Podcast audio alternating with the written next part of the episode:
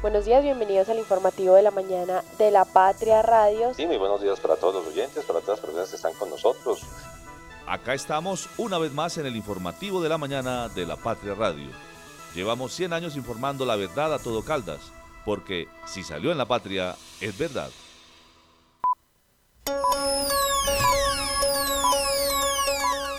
El informativo de la mañana en la Patria Radio. Ah, bueno, para mí mucho porque eh, primero, este, más que significar, primero encontrar una generación de una cultura muy alta, me refiero aquí a las universidades, pero eso me llena de alegría encontrar niveles muy altos de conocimiento. ¿Te parece poco? De manera que yo, para mí el mayor significado está el progreso que ha tenido Caldas y en particular, claro, Manizales. Ah, no sé si es muy difícil contestarte porque la evolución es muy compleja. Eh, el, el, arte en este momento ha tomado miles de propuestas conceptuales diversas en todo el mundo que es muy difícil definir y definir en qué va todo esto. Yo hablaba ahora de unos artistas que están trabajando muy bien en una forma formal, vamos a ver en qué termina. Escuchábamos al artista caldense David Mansur, quien se encuentra en el departamento celebrando sus 70 años de vida artística y ayer estuvo en un conversatorio en la Universidad Autónoma de Manizales. Hoy festejará en Neira su cumpleaños número 94. ¿Qué tal? ¿Qué tal? Muy buenos días. Feliz jueves. Yo soy David Muñoz y acá estamos listos en el informativo de la mañana de la Patria Radio. A recaudador de su suerte en Río Sucio lo mataron por 960.700 pesos. Conozca el resumen del caso. David Mansur ya festeja sus 94 años en Caldas. Entrada a la petar de los cámbulos en Manizales estuvo otra vez bloqueada por volqueteros. Un gol por la vida, el partido que el Once Caldas no quiere en el Estadio Palo Grande. Y el Junior de Barranquilla vence en el desempate desde el punto penal al Medellín y gana la Liga Colombiana. Desde la cabina de la Patria Radio, el informativo de la mañana. Conduce Juanita Donato, con Liced Espinosa y el equipo de la redacción del diario La Patria.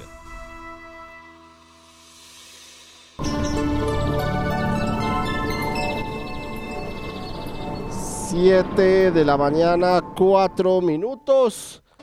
16 grados de temperatura a esta hora en la ciudad de Manizales. El cielo está parcialmente nublado.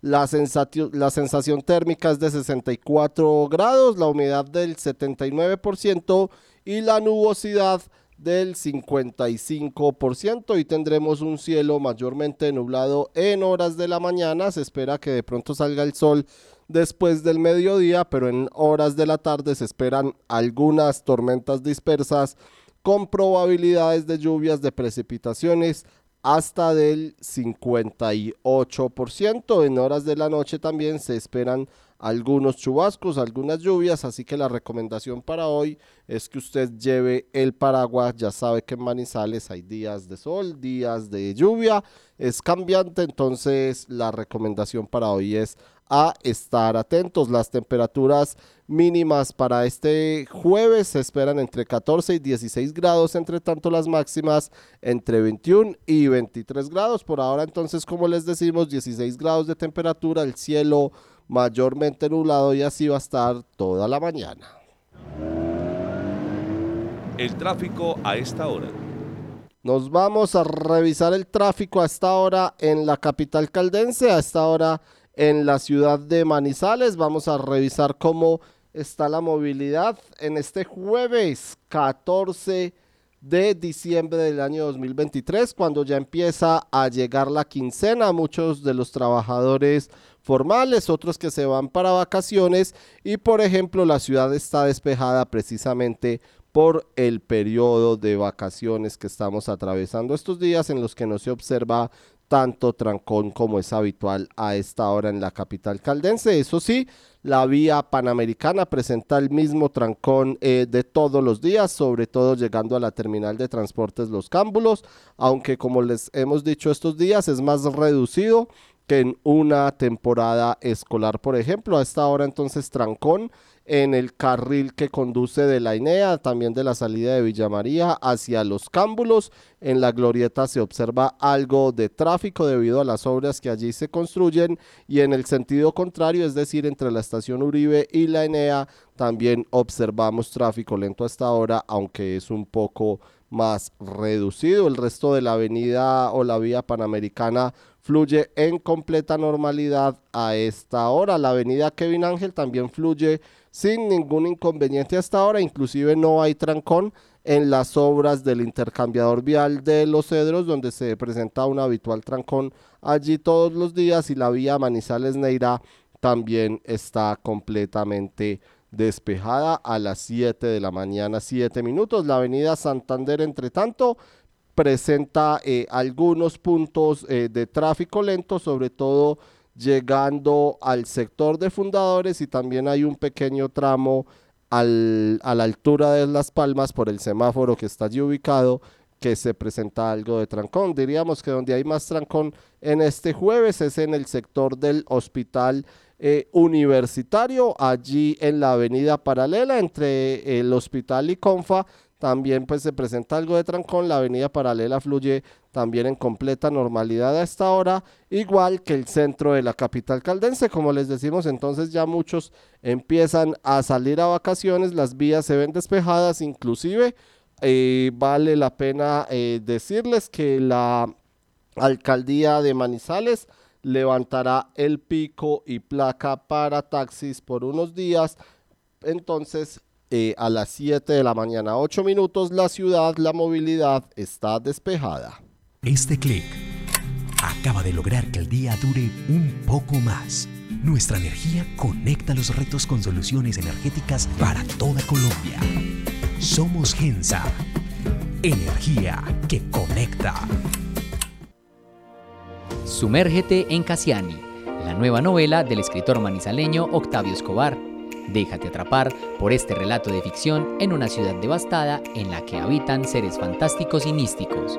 Te esperamos el jueves 14 de diciembre a las 6 de la tarde en el auditorio del Centro Cultural del Banco de la República.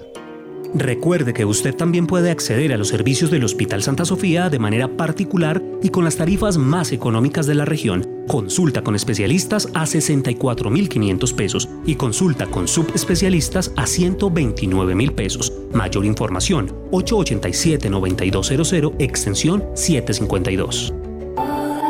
Atención caldenses, este 19 de diciembre es el momento de encontrarnos para revisar las cuentas de Caldas, obras, proyectos, procesos que quedan firmes y en desarrollo. Por eso te invitamos a que nos acompañes en el Parque Principal de Palestina a partir de las 9 de la mañana.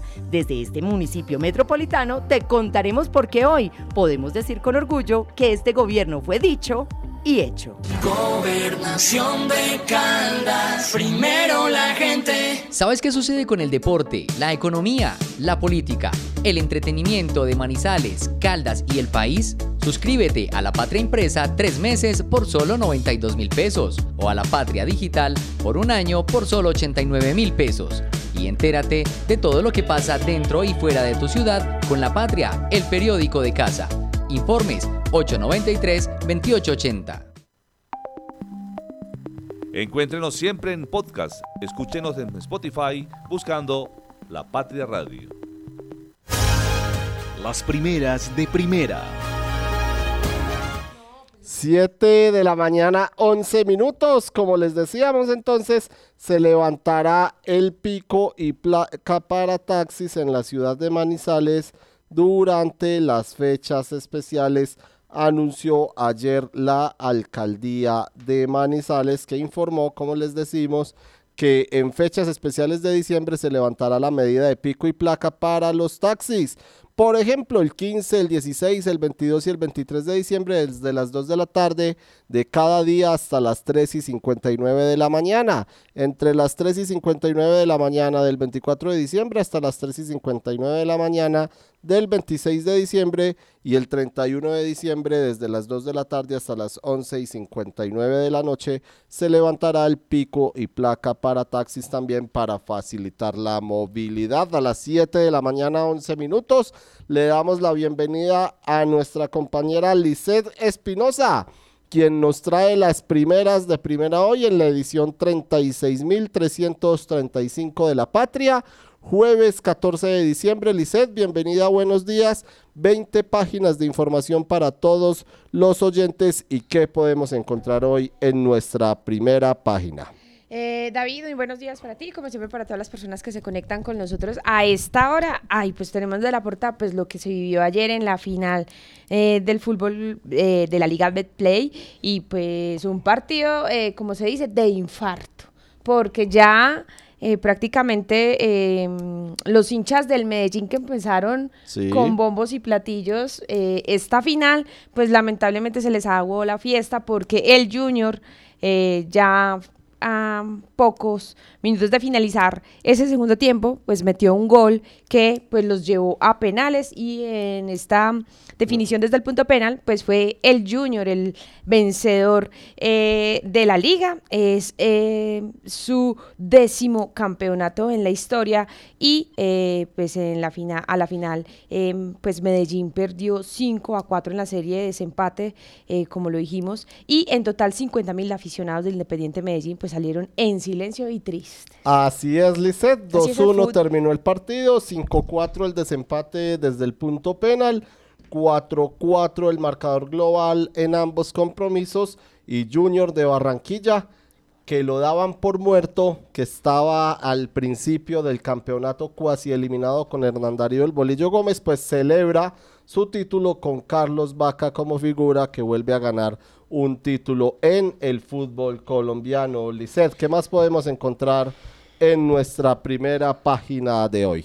Bueno, en materia judicial, cinco detenidos por caso en Río Sucio. A recaudador de su suerte lo mataron por 960 mil 700 pesos. David, y en el informe de hoy pues tenemos los detalles de la audiencia contra los antioqueños Angie, Richard, Jorge, Alejandro y Víctor, señalados de atracar y matar el lunes a Héctor Jairo Fiscal Fiscal, intendente de la policía retirado y natural de Bonafón, Río Sucio, quien era eh, eh, pues el recaudador de su suerte. Así es, Más adelante en nuestra edición judicial les desarrollaremos este tema. ¿A quién, Lizeth, le están haciendo honores? ¿Qué, eh, ¿Cuál es nuestra segunda fotografía?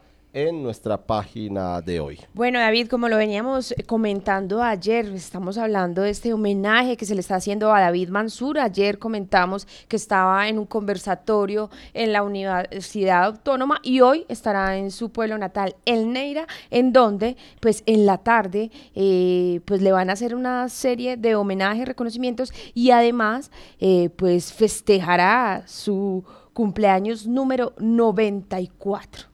Así es, Lisa. También los invitamos a que conozcan eh, nuestra columna de Lea Hoy. Le dicen no a la pólvora con obra de teatro. También el eh, feo que le hace el Once Caldas al partido por la vida, a un gol por la vida en el estadio Palo Grande el próximo domingo.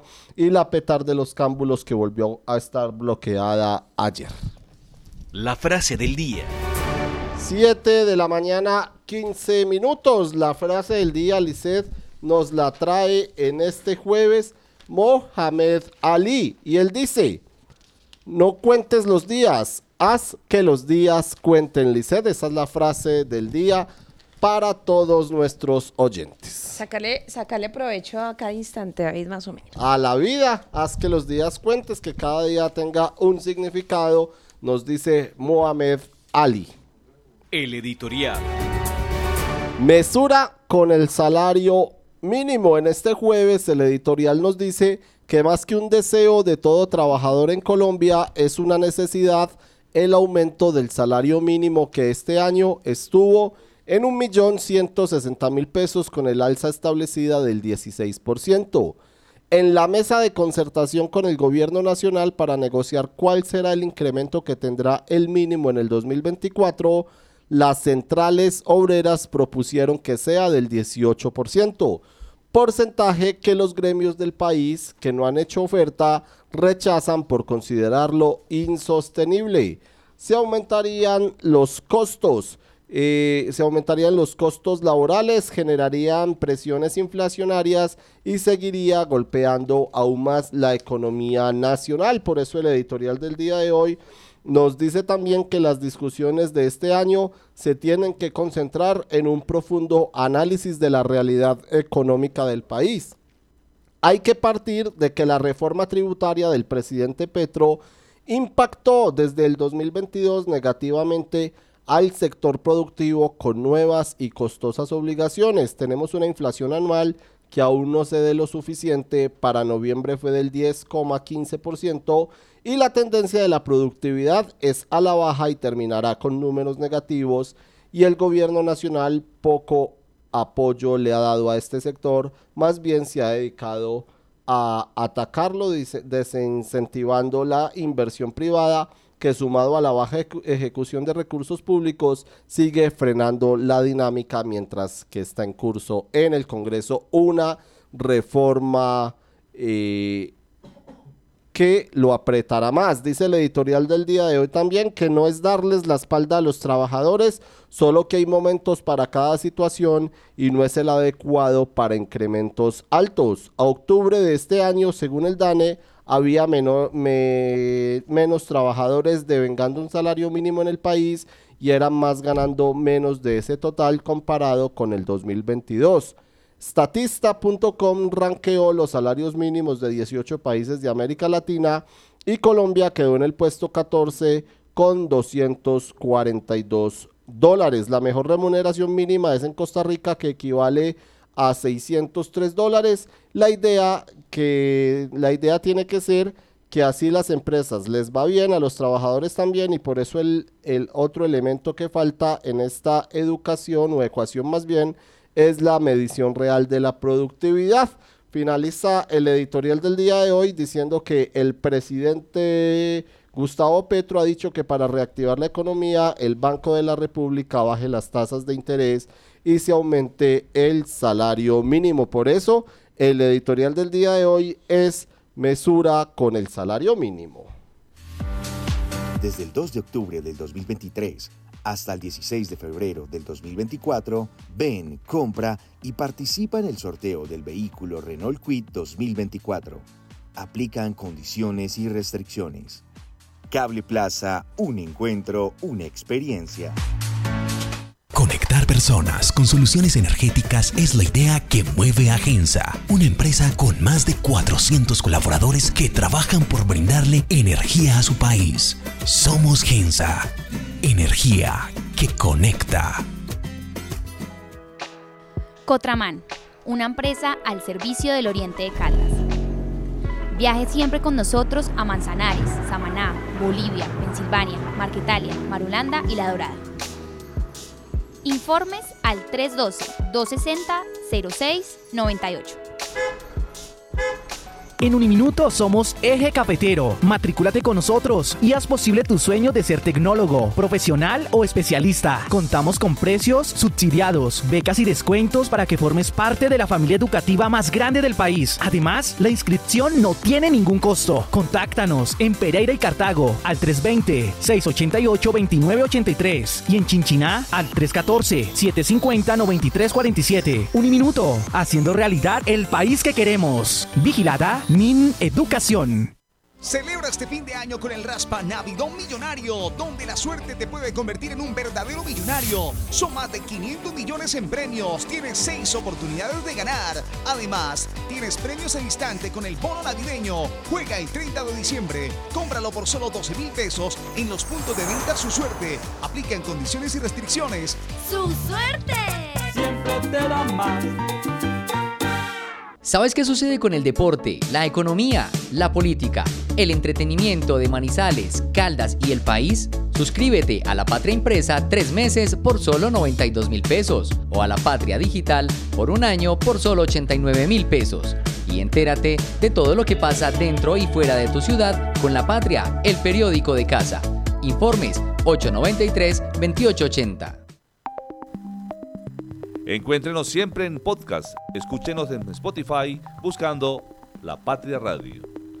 7 de la mañana, 21 minutos, Lisset. La planta de tratamiento de aguas residuales Petar los Cámbulos, la entrada allí a las obras que se realizan estuvo ayer otra vez bloqueada. Lisset, ¿qué pasó en este lugar? Sí, dos volquetas, cada una con una capacidad de 7 metros cúbicos, unas 8.4 toneladas, eh, más otras tres que se ubicaron en la entrada del sector Los Cámbulos. Esto, eh, pues, bloquearon pues la entrada a la planta de tratamiento de aguas residuales Petar, una obra que tiene un avance del 5.86% y como usted lo dice David, pues ayer de nuevo eh, estuvo pues eh, paradas estas obras desde las 9 de la mañana hasta las 5 de la tarde.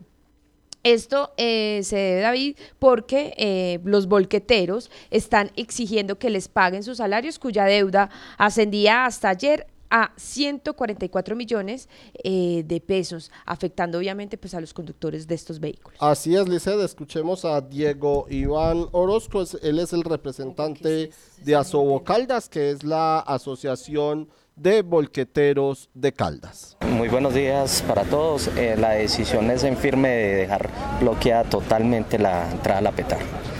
Eh, ahí ya va a quedar un vehículo, dos vehículos día y noche, el tiempo que sea necesario, hasta que no se pueda pues darle solución a este, a este trámite. Pues desafortunadamente se había llegado pues a un acuerdo.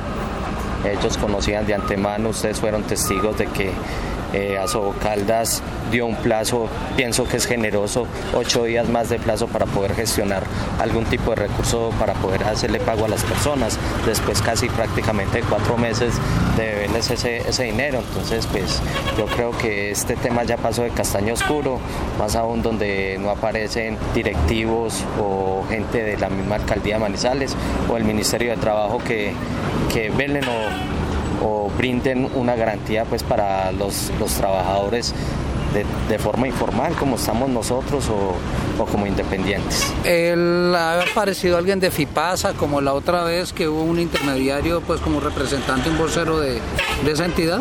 No señor, pues hasta el momento no ha habido ningún tipo de comunicado.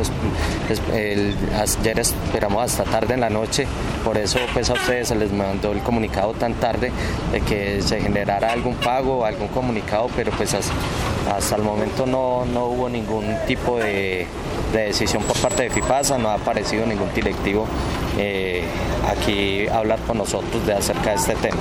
Pero la decisión es tan firme, creo que las cosas estaban claras desde la semana anterior, tuvimos la mejor voluntad de, de llegar a, a unos acuerdos, pues es, es reconocible pues de que quisieron darle trabajo a las volquetas acá de la ciudad. Entiendo también de que las personas están un poquito reacias a trabajar porque usted ve pues la situación del de pronto no pago cuando usted invierte un, dinero pues en un tiempo de, de Navidad que es difícil para todos. Entonces, bueno, pues hubo voluntad por ese lado, pero necesitamos que le den solución a estas, a estas familias que necesitan ese recurso. Ahí está entonces el representante de Asobo Caldas. Los volqueteros anoche se empezaron a retirar ya eh, de la entrada de la Petar Los Cámbolos luego de que les empezaron a pagar. Celebran ellos los pagos, pero insisten en que estarán pendientes con los demás saldos de los compañeros y que se les prometieron cancelar el 20 de diciembre próximo. Escuchemos a algunos de los volqueteros y cuánto es lo que les deben. Carlos Alberto Mejía. ¿Cuánto le están debiendo, don Carlos? Eh, me debo para ahí casi para ahí 10 millones de pesos. 10 millones de pesos. Y el caso suyo es que incluso tuvo que vender su volqueta. Tuve que vender mi volqueta porque ya estaba sin llantas, sin nada para trabajar, entonces ya no, ya no podía, ya no, no tenía ni con qué echarle combustible a eso, entonces tocó salir de ella. Exacto. ¿Qué está haciendo hoy en día, don Carlos? Nada, estoy pagando. Pagando, esperando a ver qué, si los ver 10 qué milloncitos resulta, para que llegue la Navidad. A ver qué resulta para ir para hacer también, y buscar trabajo ya de asalariado otra vez, me toca volver a la, a las filas, como se dice. Muy buenos días, mi nombre es Eiber Franco. Eiber Franco. Sí, señor. Eiber, eh, pues ¿cuál es el caso suyo? ¿Cuál es su situación? ¿Cuánto le deben? Bueno, la situación es el tiempo de espera para el pago. Eh, postergan y postergan el pago, eh, nos confirman fechas, eh, no llega la fecha y pasa de largo y seguimos esperando. Entonces, eh, lo curioso del tema es que a las personas que llegan de afuera a trabajar, e inclusive hubo personas de aquí de la ciudad que les pagaban anticipado el retiro de la tierra. Cuando se acababa el anticipo, estas personas paraban, de nuevo anticipo y arrancaban. Y nosotros en espera todavía, ellos trabajando y nosotros esperando. Eiber, ¿cuánto le están debiendo a usted? Ahí me den 2.220.000. 2.220.000 y nada de... Que creo que lo más lógico y natural ahí es que sean conscientes y paguen un interés de esa plata también. Edison Andrés Orozco. Edison, eh, uno de los afectados con este tema de la deuda de FIPASA, ¿cuánto le den a usted? En este momento me adeudan 9 millones 700. 9 millones 700. Sí, señor. Y ninguna llamada, ni ninguna propuesta, ninguna solicitud de pago, nada. Anoche muy tarde me, me dieron un comunicado donde decían que anoche, que ayer quedaba el pago en la noche, que para hoy estaba la plata. Hoy muy temprano me comuniqué con el gerente de Soinmac, me dijo la plata todavía no está, entonces toca actuar. Estoy acá actuando porque estoy exigiendo que me paguen mi dinero y no me muevo de acá hasta que no me paguen mi dinero. Sí, exacto. Sí, exacto. Ya es, ya es, ya es por, toca por... Toca a las malas porque por las buenas no se puede, entonces desafortunadamente estamos viviendo esto en las obras de la ciudad. 7 de la mañana, 28 minutos. Los volqueteros entonces de la Petardos Cámbulos que reclaman por los pagos que le debe FIPASA. A esta hora le damos la bienvenida también a don Oscar Beyman Mejía, editor de Educación y de Salud de la Patria. Oscar, saludo cordial, bienvenido, buenos días. David, un saludo muy especial para usted, para Licey y para todas las personas que nos siguen a esta hora a través de las diferentes plataformas. Mire, David, que mañana hay un evento muy especial, es el evento central del, de entrega de premios a la educación en Colombia. Las experiencias educativas más destacadas del país eh, son galardonadas mañana en un evento que se va a hacer que se llama La Noche de la Excelencia. bueno. Ese es un certamen tradicional que hacen los ministerios independientes, el Ministerio de Educación, perdón, independiente del gobierno que esté. Eso ya está posicionado. Sí. Lo están esperando con mucha ansia todas las instituciones educativas de educación media y primaria y también de las universidades. Y resulta que allí hay unos caldenses, por supuesto, ganadores. Y mire, tenemos, hay una categoría que se llama Poder Pedagógico Popular, Dignificación, Reconocimiento y Desarrollo de la Profesión Docente. En esa categoría eh, ganaron 10 eh, escuelas normales y hay dos de Caldas. Recordemos que en Caldas son 10 normales y dos de ellas quedaron ganadoras. La Escuela Nacional de eh, Normal Superior María Escolástica de Salamina y la Sagrado Corazón de Jesús de Río Sucio. Súper bien. Sí, ganaron ahí. Ahí res- resulta una paradoja. Las dos han tenido dificultades con, las, con la sede, con la infraestructura. Recordemos que apenas va a venir a estrenar después de siete años la normal de Salamina. Va a estrenar en- el próximo año ya en eh, un sector que se conoce el Alto del Perro, en la vía San Félix. Construyeron un colegio espectacular nuevo, con, con- manteniendo como la, la esencia del paisaje cultural cafetero. Y la de Río Sucio, pues así ni, ni contar, ni contar que esa la hicieron, la tumbaron y la van a volver a hacer. Entonces la de, la de Salamina está entre las obras eh, que usted sacaba el informe el fin de semana. Y la de Río Sucio también. están próximas a estrenar. La de Río Sucio está un poco más demorada. Esa está más demorada, esa po- es posible que la entreguen a finales del 2024, pero yo ya diría que en el 2025 porque está muy pegada. Está, está Bueno, otro, difícil. sí, pero sigamos ganan- hablando de ganadores. Y en la categoría instituciones de educación superior que aportan a la permanencia y graduación de población de especial protección constitucional, resultó ganadora el Colegio Integrado Nacional Oriente de Caldas, el IESINOG, es una Sí. institución de educación superior que cada vez toma más fuerza y ganó en esta categoría por las universidades, eh, representa a las de Caldas. En este caso, me imagino yo que cuando habla ahí de población eh, especial, tiene que ver sobre todo con el conflicto armado. Sí. Aunque ellos también eh, tienen el programa con extensión al Chocó a distancia, estudia mucha gente de otros departamentos. Y otra categoría especial en la que aparecen también de Caldas se llama la Orden Manuel Zapata Olivella. Sí. Esta categoría es para esos programas que por primera vez obtienen acreditación de alta calidad.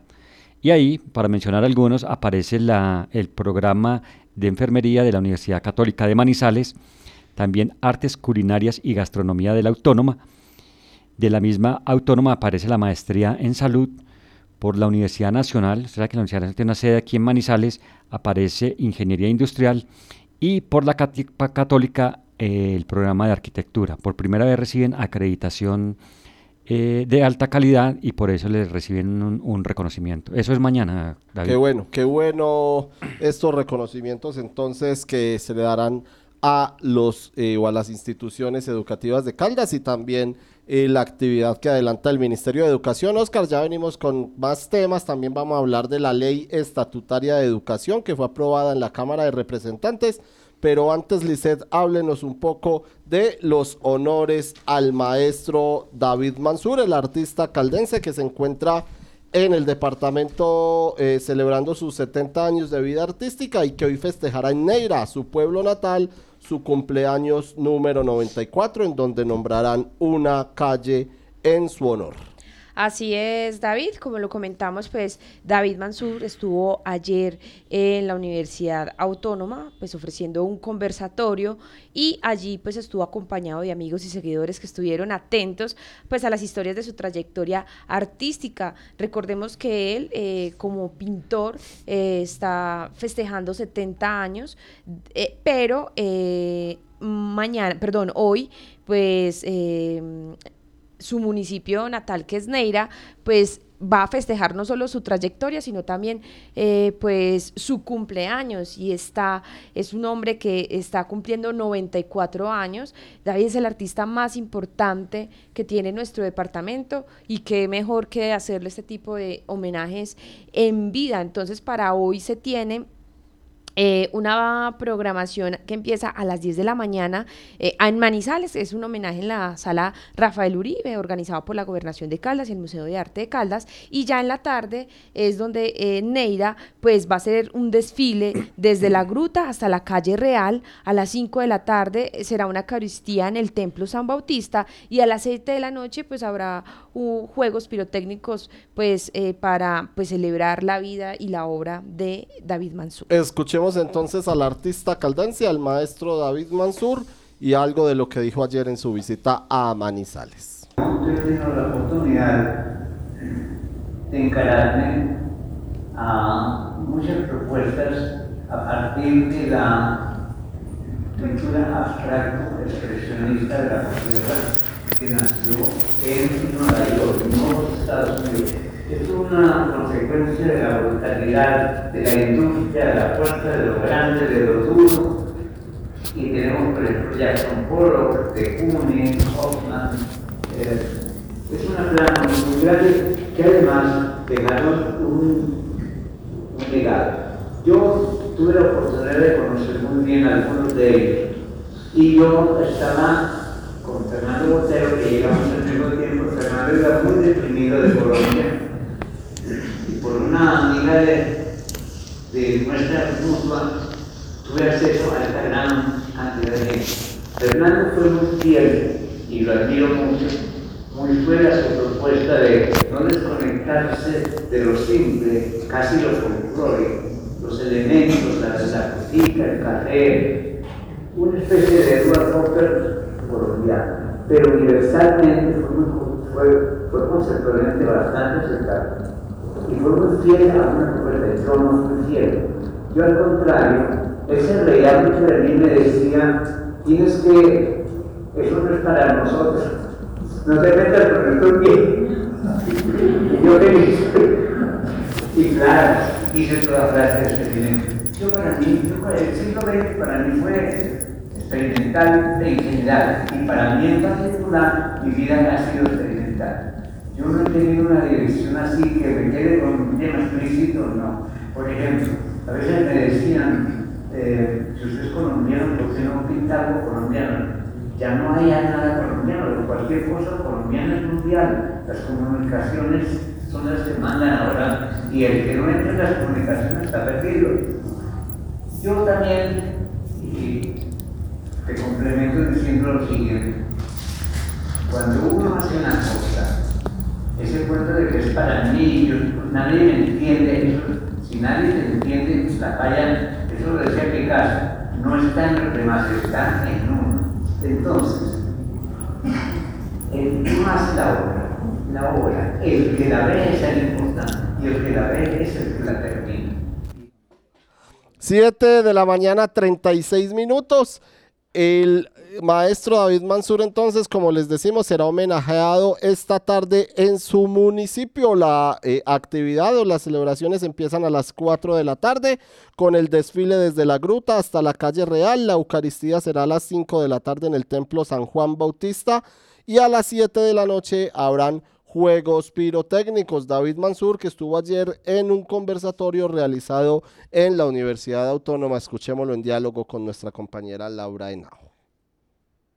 De encararme a muchas propuestas a partir de la... No es el, el audio, vamos a escucharlo de nuevo. Tranquilo, a las 7 de la mañana, 37 minutos. Usted me confirma cuando lo tengamos.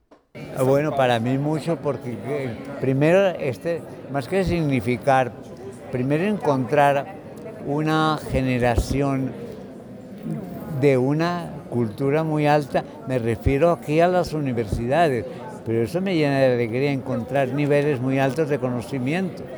¿Te parece poco? De manera que yo, para mí el mayor significado está el, el progreso que he tenido Caldas en particular, claro, Manizales.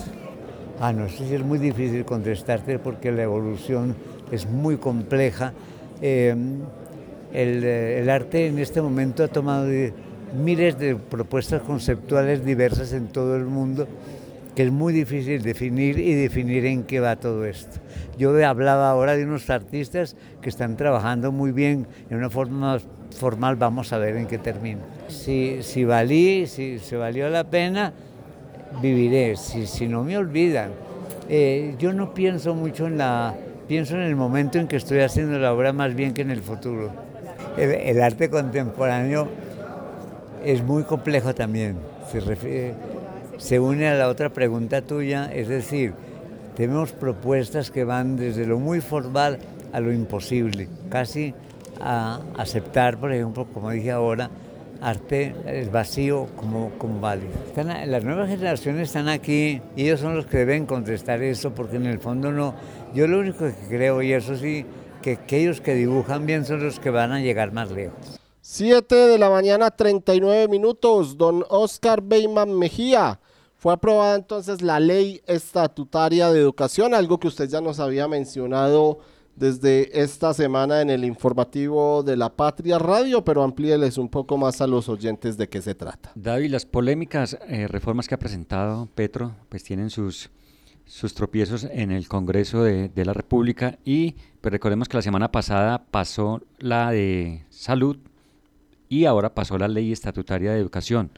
Todavía no han sido aprobadas, pasaron pero en la Cámara de Representantes. Recordemos que este tipo de leyes, eh, de proyectos como los de leyes estatutarias, tienen que pasar al Senado para otros dos eh, debates.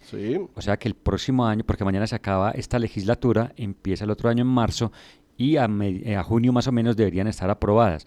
Ayer la Cámara de Representantes le dijo sí a la ley estatutaria de educación, que lo que busca eh, en general es regular el derecho fundamental a la educación en todos sus niveles.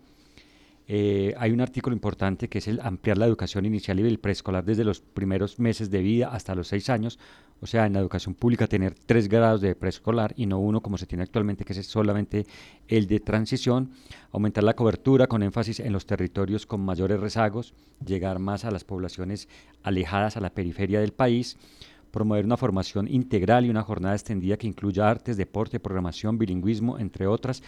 Y eso es muy importante, eh, David. Pero hay algo que no se ha dicho ahí que es clave, es que no se aprobó el artículo que le daba facultades al presidente Petro.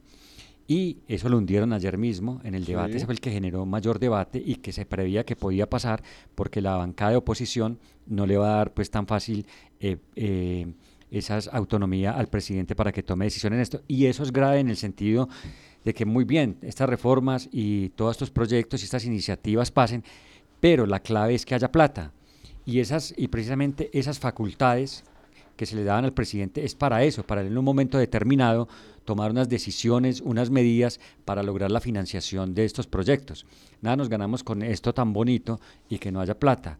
Lo que le queda ahora, entiendo yo, y no sé, eso ya lo saben más los constitucionalistas o, o los politólogos, es si existe la posibilidad de corregir en esos dos debates que le digo en el Senado ese artículo, y creo que lo van a intentar los de eh, los pro gobierno de que sea así, porque de lo contrario toca seguir haciendo mucha fuerza para que sea para que haya una reforma al sistema general de participaciones y le pueda inyectar dineros a este proyecto tan ambicioso de llegar a tantas poblaciones, de aumentar la cobertura, porque digamos que en, estaba revisando yo el plan de desarrollo en la parte de educación y plata, va a haber mucha plata el próximo año, pero básicamente para funcionamiento. O sea, eso está muy bien, se va a asegurar el pago de los profesores completamente y los aumentos que se hagan eh, ya están asegurados. Pero desde el punto de vista de la inversión de esta calidad y de esto, ahí que, va a quedar en veremos por no haber aprobado ese artículo que era crucial. Así es, Oscar. Ya les desarrollaremos entonces más noticias y como usted lo dice, algo positivo para la educación en el departamento de Caldas. Antes de continuar con más noticias positivas, usted mencionaba al presidente de la República, Gustavo Petro, y Lisset nos va a contar por qué le abren una, una investigación al mandatario de los colombianos, Lisset. Bueno, David, pues le comento que la Comisión de Acusaciones de la Cámara de Representantes, que es el único ente habilitado para investigar a un mandatario, pues va a abrir una investigación previa en contra pues de eh, Gustavo Petro por la posible financiación irregular de su campaña electoral. Según em, este ente, tras analizar las copias enviadas por la Fiscalía, pues esta comisión ordenó apertura de investigación y también decretaron pruebas con el propósito de esclarecer pues estos hechos. Además, eh, se conoció que Dai Velázquez, ex esposa del hijo mayor del presidente, llegó a un acuerdo con colaboración eh, con la fiscalía por el caso en el que está acusada junto a Nicolás Petro por los delitos de enriquecimiento ilícito y lavado de activos. 7 de la mañana, 43 minutos. Don Oscar Beyman Mejía y sus noticias positivas de hoy, señor. Claro que sí, David, siempre hay noticias positivas y mire una que tiene que ver con Villa María y el emprendimiento para las mujeres, las posibilidades de empleo. Pues 12 mujeres de ellas eh, participaron en este programa de la Secretaría de Desarrollo Social que se llama PISH de Marketing y a siete de ellas les dieron insumos para continuar con sus ideas de negocio. Villa María es uno de los municipios que ha venido trabajando con este programa de sello rosa, eh, acompañado por la Secretaría de Desarrollo, Empleo e Innovación de Caldas. Y otra noticia positiva tiene que ver, eh, David, ahora que hay fiestas y que hay vacaciones, y es que por fin les están poniendo señalización a unos puntos críticos en Río Sucio, en la zona urbana. Recordemos que esta también a veces es un paso nacional y Río Sucio es uno de los municipios que tienen una de las cabeceras municipales más pobladas del departamento, pues por fin eh, están señalizando sitios como el cruce de fundadores, la calle del comercio, que es un punto muy neurálgico en el tránsito eh, diario en este municipio, el cruce en el sector de la iglesia Las Mercedes, eh, también en la entrada a, por la iglesia San Sebastián y en el cruce de la Vienesa. Por fin están trabajando allá, están trabajando día y noche para tratar de que esto quede listo para fin de año, pero lo importante es que esos sitios que han sido siempre de tráfico alto en esa zona tengan esa señalización. Qué bueno, qué bueno, don Oscar Beyman Mejía esas noticias eh, positivas para la región. Don Oscar, cerremos eh, con el dato eh, de la pólvora y también un poco de lo de el, en que con teatro están llamando a evitar la pólvora, una obra de teatro en la que participan actores, empleados y contratistas de la alcaldía y la comisaría de familia, don Oscar Beima Mejía, a propósito que ya llevamos 15 eh, quemados por pólvora en el departamento en este año. 15 quemados por pólvora, recordemos que el año pasado fueron 28. Eh, incluyendo a todos los municipios de Caldas, a la capital Manizales y a los otros municipios. Ya vamos en 15 y David, como decíamos esta semana, faltan unas fechas críticas, porque falta el 24, falta el 31, esta época de novenas la gente la remata con eso y en los barrios se sigue escuchando la pólvora. Así es. Se sigue escuchando y viendo que están explotando pólvora. Entonces, eh, las autoridades ahí les toca no solamente que hacen esa campaña que presentan un día, sino hacerle seguimiento a esto, aparte también de que se siguen incautando también material explosivo, pero estar haciendo vigilancia constantemente en los barrios, no solamente hasta las 8 o 9 de la noche, porque uno a las 10, 11, 12 escucha que están explotando pólvora por todos lados. Así es, don Oscar, muchas gracias. 7 de la mañana, 46 minutos, como les decimos, en la historia de una familia cuya hija se quema con pólvora, se centra la obra de teatro con la que en Aranzazu buscan prevenir por estos días lesionados con el explosivo. En ello están involucrados o involucradas 11 personas de la alcaldía y de la comisaría de familia. Su propósito es enseñar a los menores de edad de la localidad. En cifras, como dice Oscar, en la temporada anterior 2022-2023 se quemaron con pólvora personas en Aguadas, en La Dorada, en Villa María, en Manizales, en Río Sucio, en Salamina, en Anserma, en Aranzazu, en Chinchiná, en Manzanares, Marmato, Palestina y Samaná. De los lesionados que suman 28, 5 mujeres y 23 hombres, uno murió en Río Sucio, 9 son menores de edad de 3, de 8, 9, 10, 11, 13, 15, 15 y 17 años. En el periodo 2021-2022, Caldas registró 38 afectados, algunos eh, detalles en rango de edad y la cantidad hasta los 13 años fueron eh, cuatro personas, jóvenes entre 15 y 19 años eh, fueron cinco adultos entre 20 y 44 años 24 y los mayores de 60 años fueron cinco. De lo sancionatorio para entregarles pólvora a niños y a personas con poco uso de sus facultades o en estado de embriaguez, la sanción económica puede ir de 2 a 20 salarios mínimos legales mensuales vigentes. Los padres de los niños encontrados con pólvora serán requeridos por el Instituto Nacional eh, o el Instituto más bien colombiano de Bienestar Familiar. Usted se puede quejar. Llame al 123 para denunciar en los municipios la fabricación, venta o uso de este material explosivo. Entre tanto, no se eh, contaban los lesionados por pólvora ayer en Aranzazu, sin embargo la suma en Caldas llegaba a 16, eso en lo corrido del periodo de vigilancia que comenzó desde el primero de diciembre, 7 de la mañana, 48 minutos. Los deportes. 7 de la mañana, 48 minutos. Hasta ahora nos acompaña el editor de Deportes de la Patria, don Osvaldo Hernández Buriticá. Saludo cordial, bienvenido, buenos días. ¿Qué tal, director? ¿Eh, ¿Todavía o no? Seguimos, seguimos. ¿Pero como E o Como E, como E. Ah, bueno, bueno, ¿qué más? Excelente. Un abrazo para todos. Después de esa electrizante, como dirían los eh, eh, periodistas de televisión o los de radio, electrizante final que vimos anoche. Terminó la Liga de Play 2 del 2023 con el triunfo para el Atlético Junior, pero no sé si vamos con el invitado y después volvemos con la final del torneo colombiano. señor, vamos primero con el invitado, don Osvaldo. Adelante, señor. Exactamente, don Uber Zapata, que es el padre de Santiago. ¿Quién es Santiago Zapata? Un chico de 17 años que sufre de distrofia muscular eh, y él hace mucho rato que viene programando un partido, el partido de los exjugadores de Once Caldas y Boca Juniors de Argentina, un partido que estaba programado desde hace mucho rato, pero que los últimos 15 ha tenido todo tipo de tropiezos y tropiezos direccionados desde el Once Caldas que efectivamente no ve con buenos ojos que se haga un partido de este talante acá en la ciudad, pero creo que va a ser una realidad y el próximo domingo vamos a ir al estadio a acompañar esta causa, porque eh, Santiago con su fundación pretende eh, construir efectivamente la sede en el eje cafetero y a partir de allí beneficiar a muchas personas que sufren de este mismo problema. Don Uber, ¿cómo le va? Bienvenido a La Patria Radio. Hola, muy buenos días Osvaldo y a todos los compañeros y oyentes eh, mil gracias, hermano, por la invitación y bueno, un saludo muy especial para ti y a todas las personas. Bueno, de alguna manera diciendo que ya está saliendo a flote el partido después de tanto tropiezo en el camino.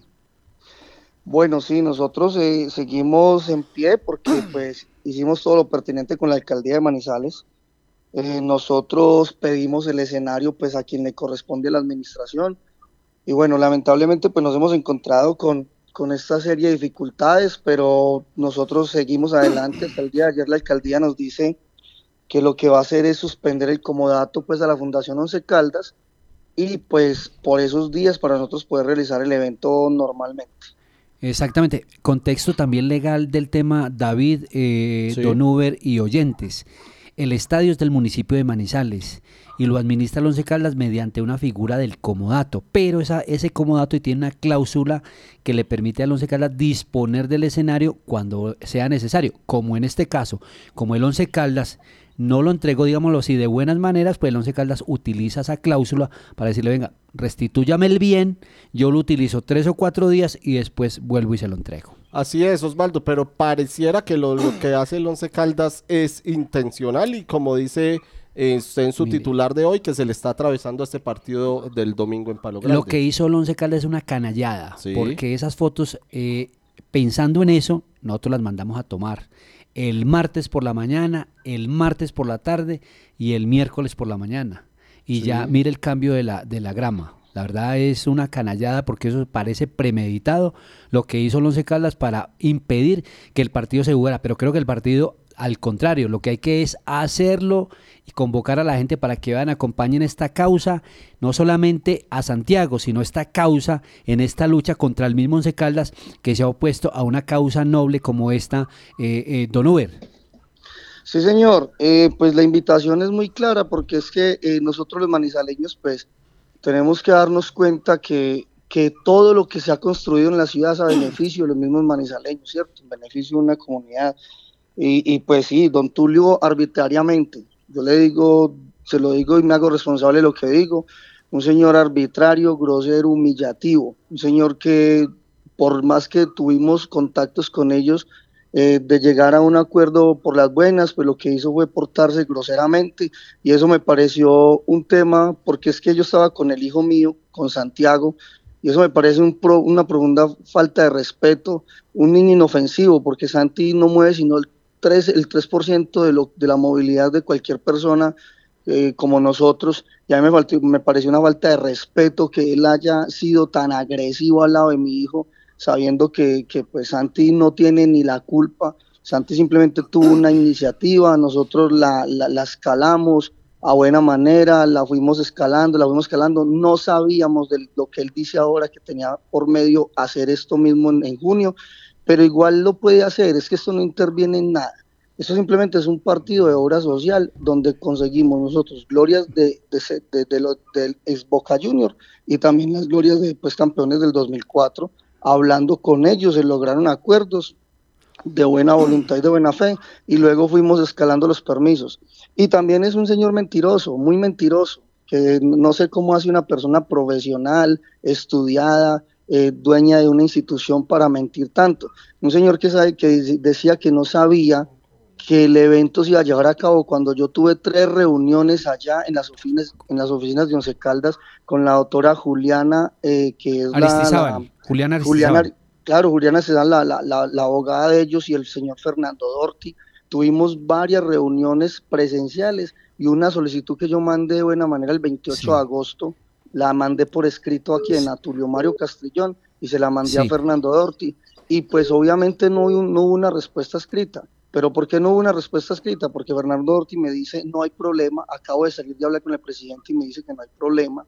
Entonces, pero tienes que ir a la alcaldía, Secretaría de Deporte, pues yo ya me dirijo allá a la alcaldía, Secretaría de Deporte y empiezo a hacer todos los trámites correspondientes al evento y empiezo a solicitar pues los espacios y todos me dicen no hay problema y, y nos fuimos llevando pues como, como al tema. Entonces, ya el señor a última hora, a última hora, ya cuando faltan, eh, eso fue el 4 de diciembre, el 4 de diciembre entonces ya viene y se atraviesa y dice, yo no presto el estadio, de una manera también que ahí hay una, una- un acto irregular, y es que Tulio Mario Castrillón es el presidente de la, de la empresa eh, De la- Once Caldas S.A. De la No sociedad el anónima. Y el presidente de, Claro, la, de la fundación claro. es Juan Enrique Vélez. Claro, no es, no es el representante legal de la fundación, entonces puede que él maneje las dos figuras internamente, pero jurídicamente, No es- legalmente, Tulio Claro, Mario no. Castrillón no tiene la potestad No es de el, el interlocutor oficial, el legal. Claro, claro, como Tulio Mario Castellón como persona y como presidente de Once Caldas, él no puede decir yo no presto el estadio, porque eso ya hay, Sí. hay un acto arbitrario y Bueno. ya hay un acto posesivo de un bien que no le corresponde. sí, hoy, hoy, hoy Don Uber en la patria hay una historia completa de lo que fue los cruces de fechas en las que ustedes y el, municipio de Manizales efectivamente le demuestran a, al Once Caldas, que efectivamente sí hicieron el proceso legal para obtener los permisos e incluso la invitación para que el Once Caldas hiciera parte de esta eh, hermosa causa, porque eso hay que reconocerlo así, es una hermosa causa a beneficio de la comunidad, David. Don Uber, saludo cordial eh, con David Muñoz. Eh, pero bueno, ya digamos vamos al plano deportivo, a pesar de las dificultades del partido se hace, eso es bueno dejárselo claro a los oyentes.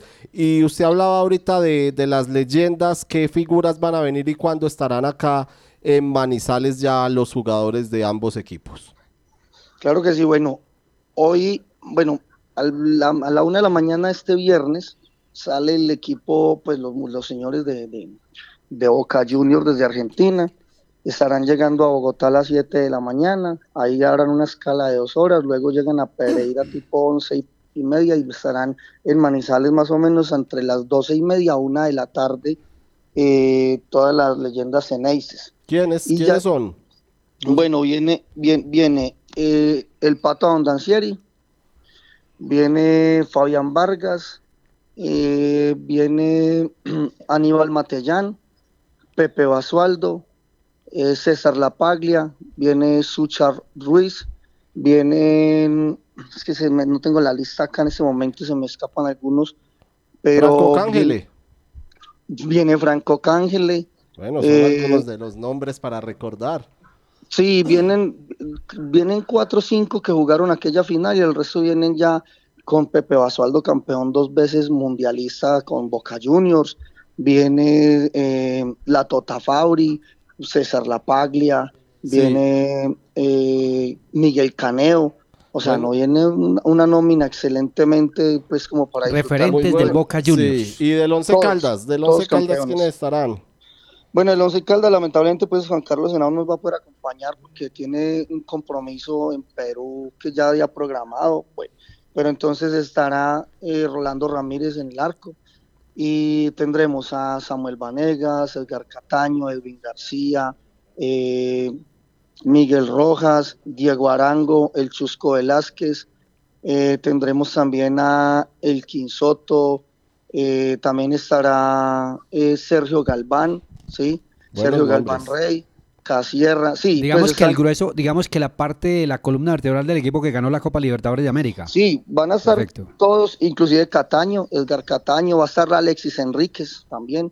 Eh, no, vamos a tener prácticamente toda la nómina Sí. que jugó esa final, es eh, eh, pues menos eh, ni Henao ni, ni, ni, ni, pues ya sabemos Biafara, ¿no? Por su- Hábleme, hábleme de Luis Fernando Montoya, ¿va a estar o no va a estar? Bueno, el profesor tampoco va a estar.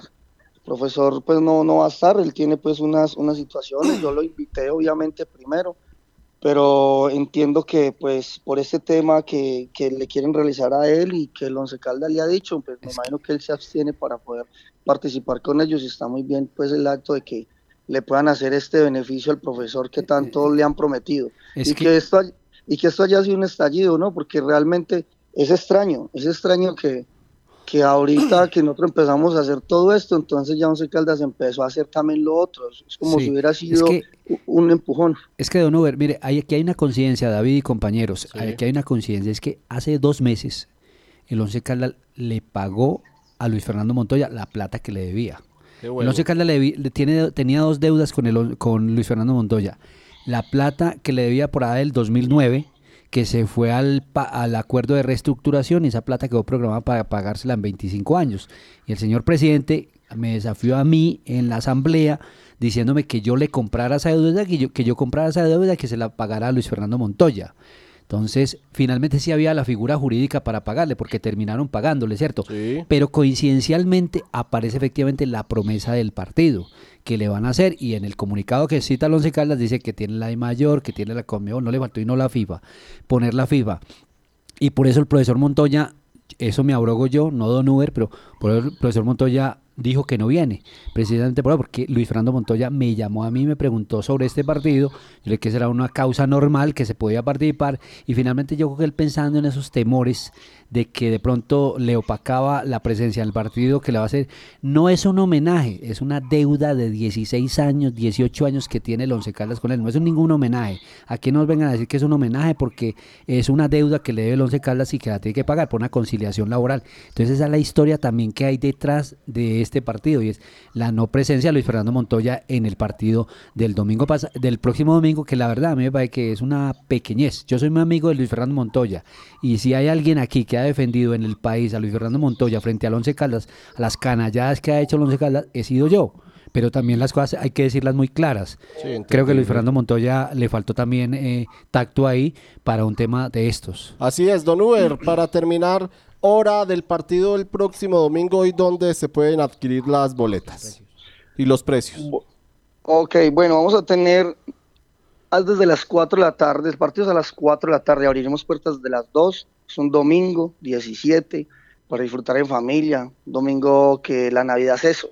un ejemplo de familia, de amor, de solidaridad.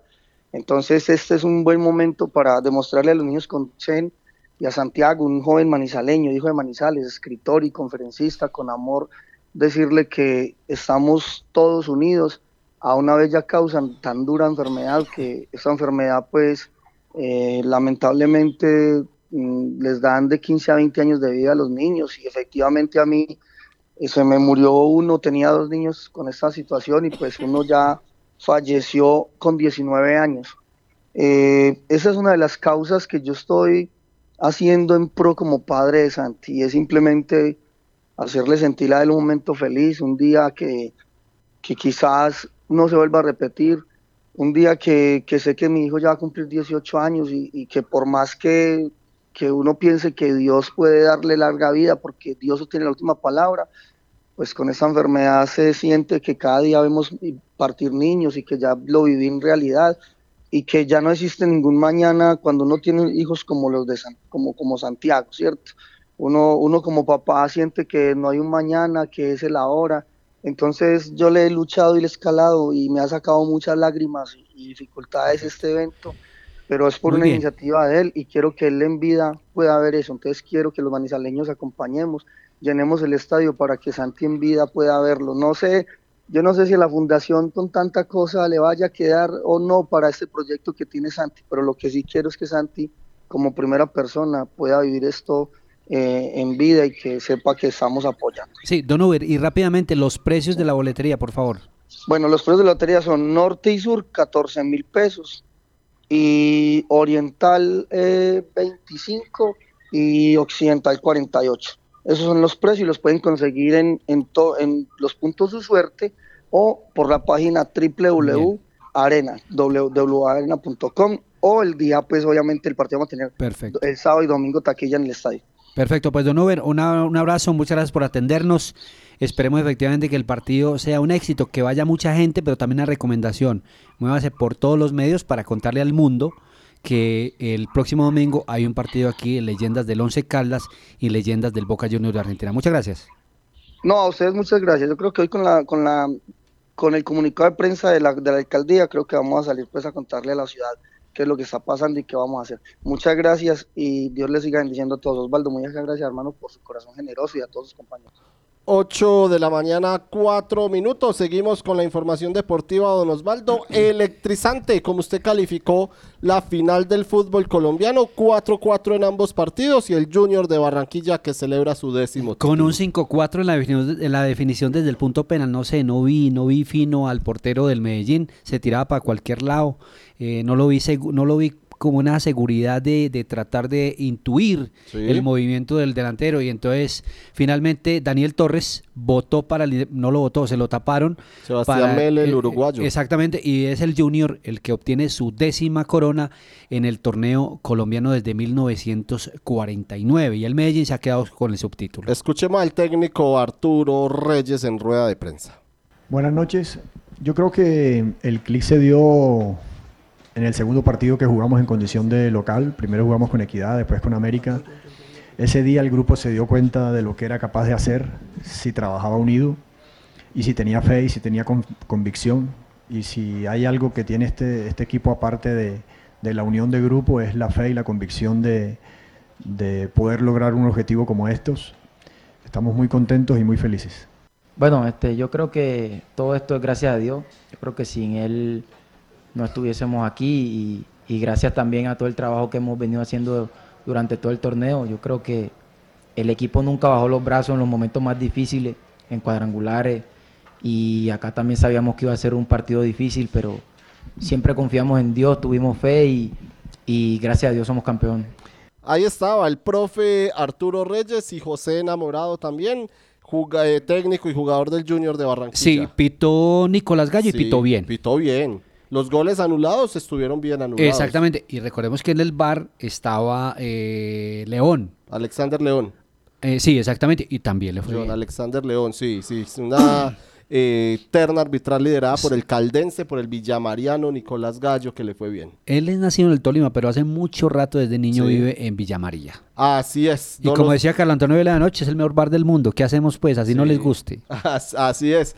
Eh, Carlos Vaca, emocionante ayer en, en su festejo, emotivo. Emotivo testimonio el que Sí. entrega Carlos Vaca porque dice que no había derramado una sola lágrima por su señora madre que se murió en pandemia y ahora vino y se desahogó cuando efectivamente eh, en Win le preguntan eh, sobre el significado de haber conseguido esa, esa victoria y ese título para el Junior, además porque fue el goleador del torneo con 18 tantos, cómo fue de menos a más y finalmente se estabilizó y marcó unos goles hermosísimos en la recta final del campeonato. Y creo que merecido. A ver, la verdad, eh, yo creo que el fútbol, David, eh, Kevin y compañeros, yo creo que el fútbol premia finalmente a los char. Porque Sí. siempre se ha hablado que los char tienen al Junior como un juguete político, pero le han hecho una inversión. Finalmente, juguete o no político, le hacen una inversión y han, y han armado buenos equipos, que no han funcionado porque creo que ya no se respetan los procesos deportivos, otra cosa.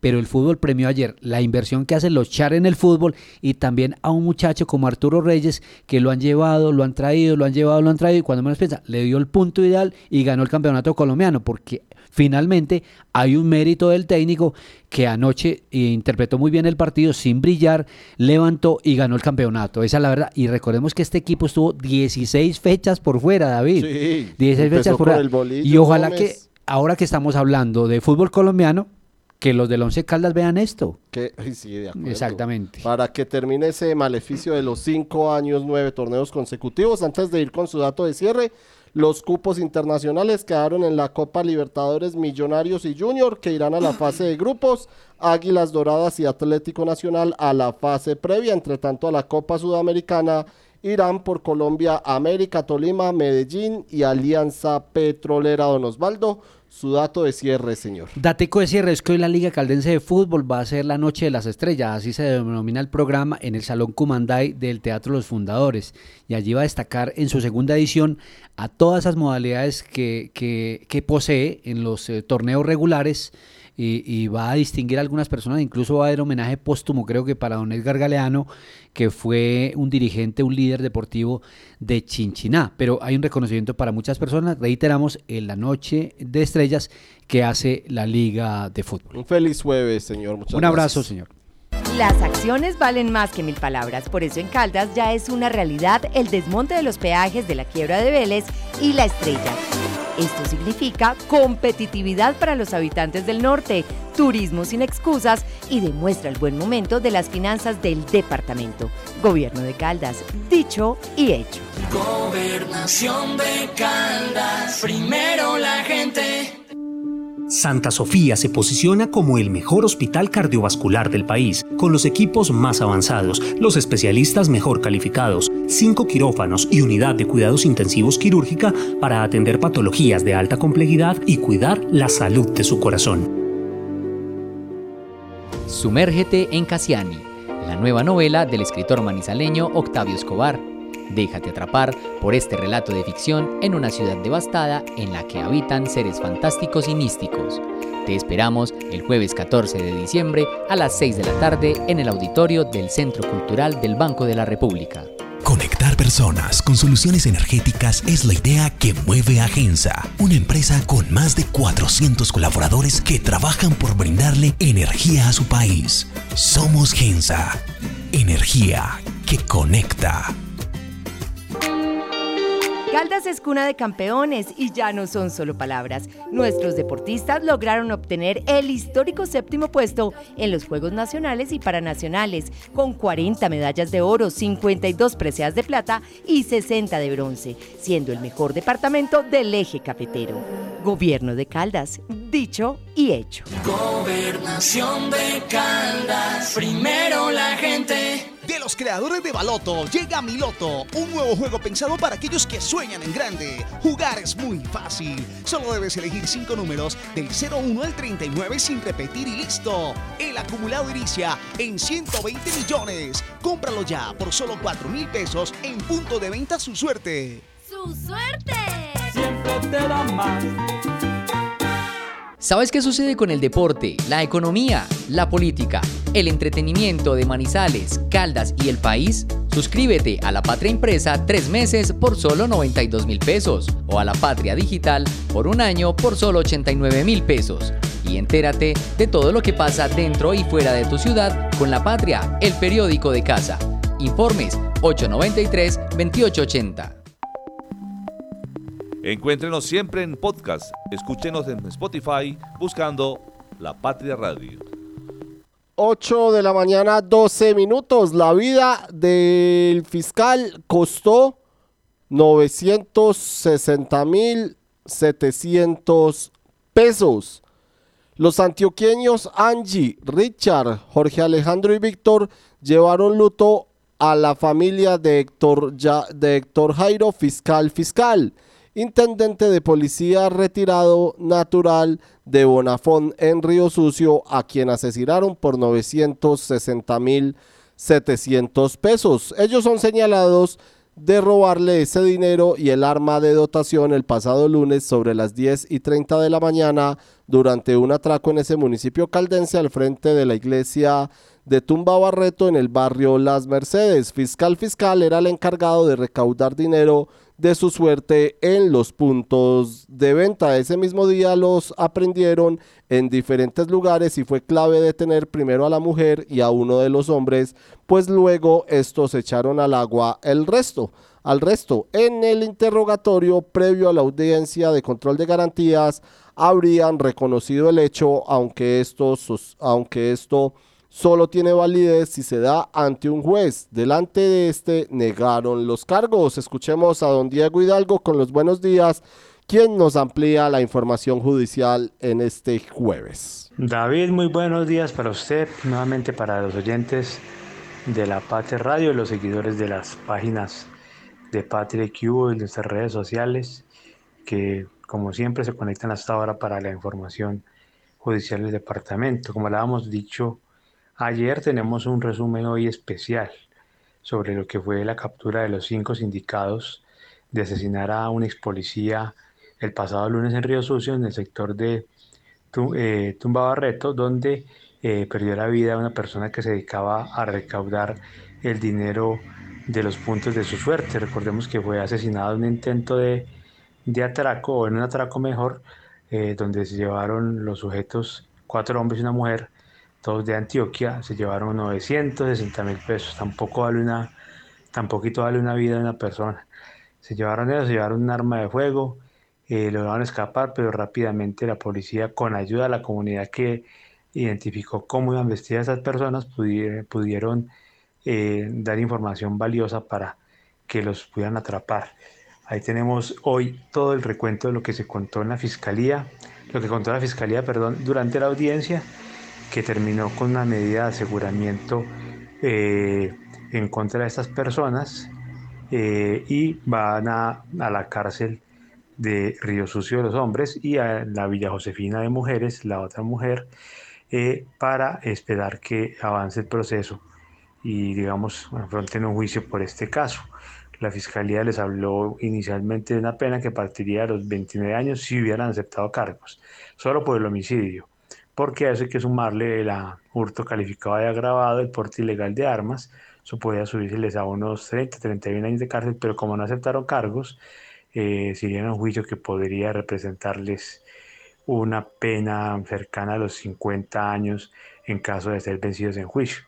Ahí pues entonces pueden tener hoy toda la información de los detalles que hubo en, en esa audiencia, lo que se contó y lo que pasó pues realmente ese día de acuerdo con las pruebas que tiene el ente acusador. Mm, seguimos con noticias lamentables. Ayer en la final de la tarde, noche, eh, se reportó otro deceso en accidente de tránsito, esta vez en el sector conocido como la Balastrera, Manizales, vía Aneida, eh, donde al parecer la información eh, inicial que recibimos ayer es que chocaron tres motocicletas. No entendemos cómo chocan tres motos en una vía, pero bueno, hubo un choque de tres motos, 12 lesionados y desafortunadamente un joven perdió la vida en este caso. No, no sabemos todavía eh, el nombre de esta persona, lamentamos mucho pues la situación. Ya hemos contado otro caso eh, antes de ayer de un ciclista que murió en, también en un choque en el sector de San Peregrino.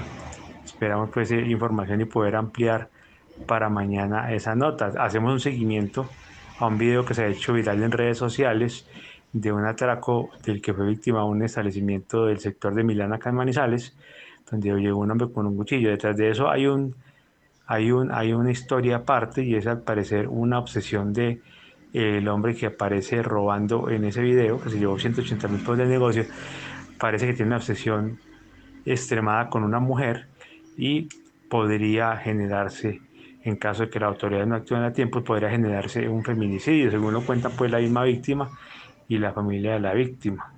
Ahí les contamos pues esa otra parte de la historia que también la pueden encontrar hoy en nuestros medios de comunicación para que eh, sepan ese otro lado de la información.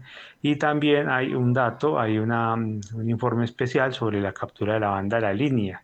Es una banda que se dedicaba al sicariato en Honda, en el norte del Tolima y en oriente de Caldas, especialmente en La Dorada, en Victoria. Eh, se le atribuyen algunos homicidios Ahí también es lamentable que sea un cabo activo del ejército el líder de la banda, que afortunadamente pues atraparon a varios de los sujetos integrantes de la línea, faltan algunos por capturar, pero pues ahí se va avanzando en la investigación. También pueden ahí encontrar toda la información relacionada con este caso. También tenemos accidentes eh, que han ocurrido en las últimas horas en minas de Marmato, no, paran las, los hechos eh, lamentables, afortunadamente pues sin muertos en este sector minero del departamento, con inhalación de, gases, con caída de rocas. Y también por último tenemos información de seguimiento a una captura que reportamos el fin de semana dentro del hospital de Caldas que aprendieron a, un hombre eh, que era sindicado de hacer parte de, de un lugaterniente o un duro, digamos como se dice, del cartel de Norte del Valle de Ale Chupeta exactamente, y que tenía una, condena pendiente de 33 años de prisión por homicidio. fue detenido el fin de semana en el hospital de Caldas mientras estaba eh, acudiendo a una cita médica.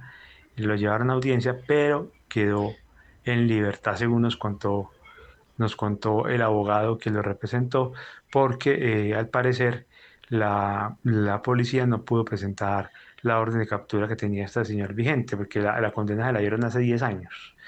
Hace 10 años y no pudieron presentar la, orden de captura original para que se hiciera efectiva por el juez la validación de la aprehensión. Entonces el señor quedó libre, pues si no sabemos si, si vuelva a acudir cuando ya puedan presentar ese documento, si el señor ya todavía esté presente para que lo capturen o ya haya escapado. Eso es todo por hoy, David. Nuevamente, pues un saludo para todos, un feliz día para todos los oyentes y mañana nuevamente con más información. Muchas gracias, don Diego Hidalgo. Mañana nos reencontraremos con más información judicial en la patria. A las 8 de la mañana, 19 minutos, le damos también la bienvenida a don Juan Luis Taborda, el editor del Cubo Manizales, y las noticias que nos trae el periódico en este jueves. David, buenos días. Hoy jueves 14 de diciembre, esto es lo que trae el periódico Cubo para todos sus lectores. Les tenemos la singular historia de un hombre que se fracturó la tráquea por evitar un estornudo. Un perro que se desmayó en plena peregrinación y la verdadera reina del hielo. Estos tres temas en nuestro resumen diario de Mundo Curioso, las noticias insólitas que suelen suceder. Siguen las dificultades del apetar. Esta vez los boqueteros tuvieron que oponerse otra vez al tráfico vehicular porque se venció el ultimátum que habían dado y siguen sin pagarles los costos del transporte. Anoche, muy tarde, se esperaba entonces llegar a una solución. Se espera entonces que FIPASA logre pagar a todos los deudores y que por fin se vean avanzar las obras. La UNICEF hace un llamado a los padres de familia para que le enseñen a sus hijos a acabar con el discurso del odio. Mejor el diálogo, mejor las buenas relaciones que los enfrentamientos. Ojo que la leucemia linfocítica crónica es silenciosa y está atacando a miles de personas en el mundo. Le explicamos cuáles son los síntomas para que, atendida a tiempo, no sea mortal.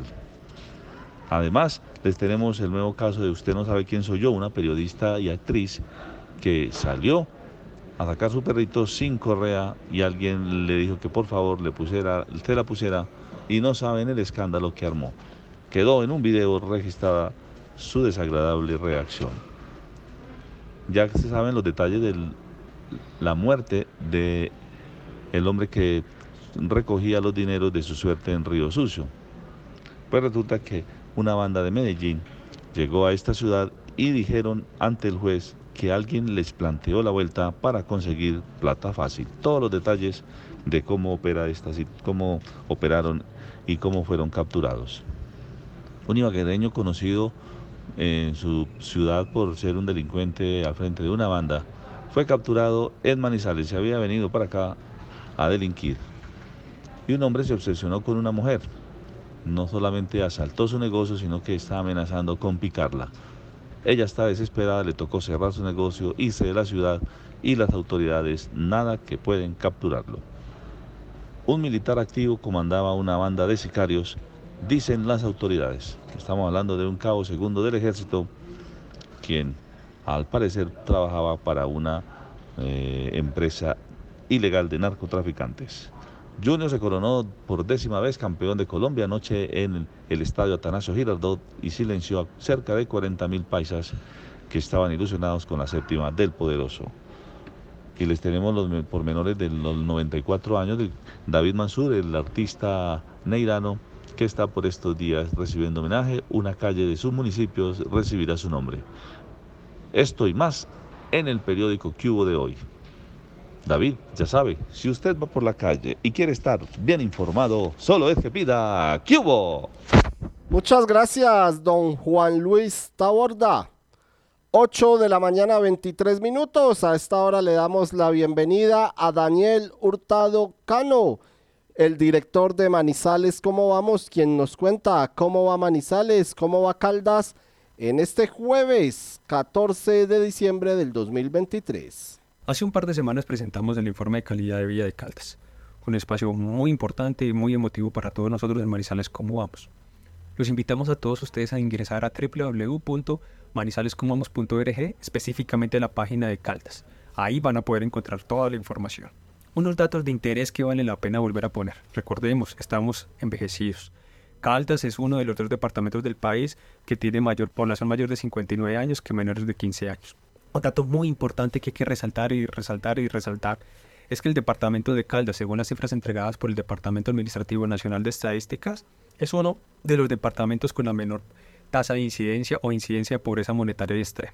Esto es muy positivo en comparación con otros. Sin embargo, es importante también reconocer que la pobreza monetaria en el departamento de Caldas se sitúa en un 24,5, es decir, palabras simples, que al menos un calden, una persona que reside en Caldas de cada, de cada cuatro está debajo de la línea de la pobreza monetaria.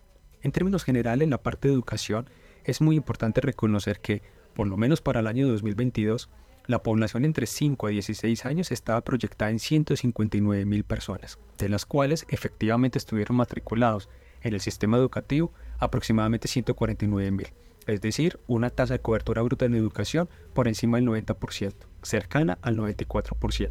Son datos de interés.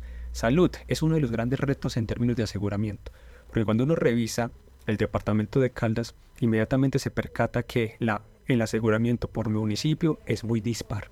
Si no tenemos un cubrimiento que en la mayoría de los municipios estén por encima del 90 o 100%. Aquí es uno de los retos de que hay que prestar mayor atención. Ojo, municipios como Villamari y Palestina son los dos municipios que hacen parte de la región centro-sur del departamento de Caldas que nos aparecen con la menor tasa de aseguramiento. Así va Caldas. Supimos que... 8 de la mañana, 25 minutos. Se nos va el noticiero, se nos va el informativo de la mañana de la Patria Radio en este jueves. Pero no nos vamos sin antes hablarles de lo supimos que del día de hoy. Empezamos en Londres con la realeza. Roy Barreras, el embajador de Colombia ante el Reino Unido en Gran Bretaña e Irlanda del Norte, acudió con toda la parafernalia a la presentación de sus cartas credenciales ante el rey Carlos III. Esto ocurrió en el Palacio de Buckingham. Asistió con su esposa Claudia González y hasta allí llegaron en carroza jalada por caballos. Asuntos del cargo que obligan a estar con la oligarquía, dirán algunos. Roy Barreras, entonces embajador de Colombia ante el Reino Unido, Gran Bretaña e Irlanda del Norte, quien acudió, quien estuvo con el rey Carlos III en Londres. Pueden observar ustedes la fotografía en nuestra sección de Supimos de hoy. En Pácora, primeros nombramientos. El alcalde electo de Pácora, Juan Camilo Izaza, adelantó los, los, dos primeros nombramientos de lo que será su gabinete municipal desde el próximo primero de enero. Para la Secretaría de Planeación anunció al ingeniero pacoreño Sebastián Escudero Ruiz y para la Secretaría de Gobierno a Harrison Alzate, natural del corregimiento de Castilla, eh, que lo podemos observar acá en nuestra fotografía. También, eh, como les decimos, a Sebastián Escudero eh, y a Harrison Alzate, que tiene una gorra en la fotografía. En los próximos días se darán a conocer más nombres. ¿Y qué pasó con Jason? En Manizales, la semana pasada, con bombos y platillos, fue lanzado el llamado Superconcierto de la Feria de Manizales 2024, pero hay una situación que causa extrañeza. Cuando la alcaldía enumeró los eventos que tendrá este certamen, indicó que entre la nómina de ese espectáculo estaba el caldense Jason Jiménez, pero este cantante de música popular no aparece al menos en el afiche oficial del concierto. La alcaldía Cañó o en el espacio incógnito que hay en el aviso irán a meter a Jason. Esperaremos a ver qué dicen. 8 de la mañana, 28 minutos. Vamos cerrando de esta manera el informativo de la mañana de la Patria Radio. No sin antes agradecerles a todos ustedes por estar conectados con nosotros, siempre nuestros fieles oyentes. Muchas gracias por su sintonía. Saludo muy especial para John Jairo Muñoz Cuervo, para Rogelio Vallejo Bando, para Ruby Henao Posada, para Fabio Osorio López, para Alfonso Salgado Beltrán, para doña Marta Lucía Luna, también para doña Nancy y todas las personas que se conectan siempre en el informativo de la mañana de la Patria Radio. De esta mañana terminamos nuestra emisión de hoy. Gracias a todos ustedes por estar conectados con nosotros. A continuación, Hola Manizales y a las 11 y 30 nos vemos en el informativo del mediodía.